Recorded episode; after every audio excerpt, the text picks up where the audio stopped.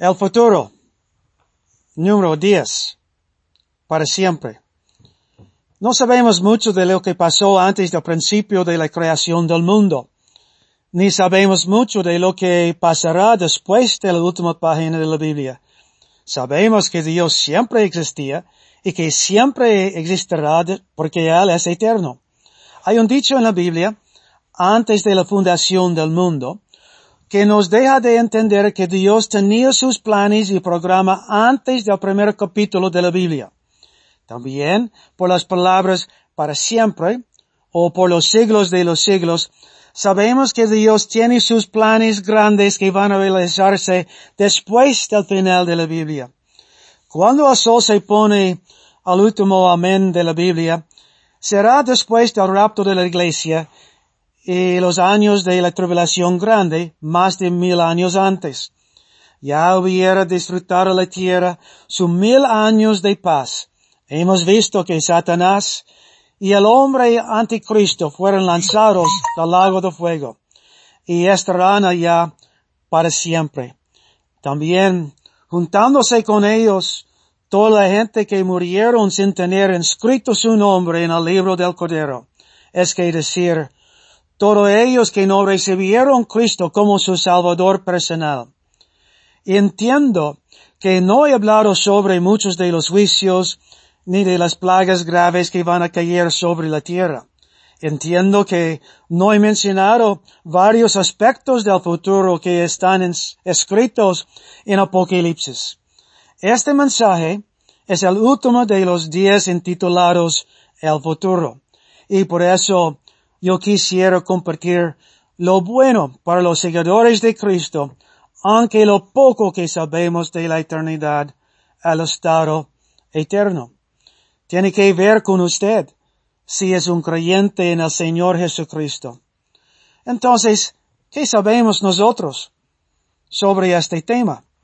Sabemos una parte del grupo que estará con Dios para siempre. Hemos considerado la venida del Señor. En Tesalonicenses leemos, así estaremos siempre con el Señor. Todos los creyentes estarán con Dios y por toda la eternidad. Y por eso podemos decir que sabemos algo del grupo que estará ya con Dios. En segundo lugar, sabemos que la gracia de Dios será revelada más y más y para siempre.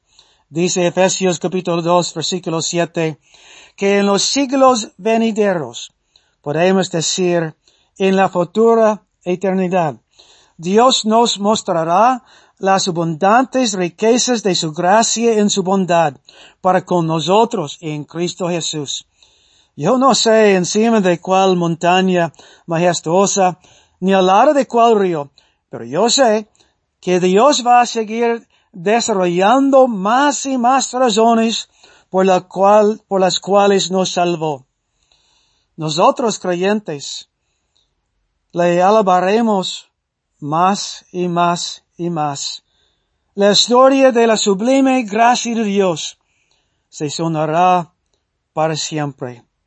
En tercer lugar, sabemos un poquito de la grandiosidad del ambiente del que estado eterno. La paz y las condiciones perfectas que empezaron en el milenio van a continuar para siempre. Dice Apocalipsis 21, versículo 4, no habrá muerte, ni clamor, no dolor porque las primeras cosas pasaron. Será una eternidad sin ansiedad, una época sin opresión, ni depresión alguna. Habrá la alegría permanente y mucho más por los siglos de los siglos. Y la cosa final que comparto de ese futuro brillante es que la gloria de Dios ocupará toda su creación.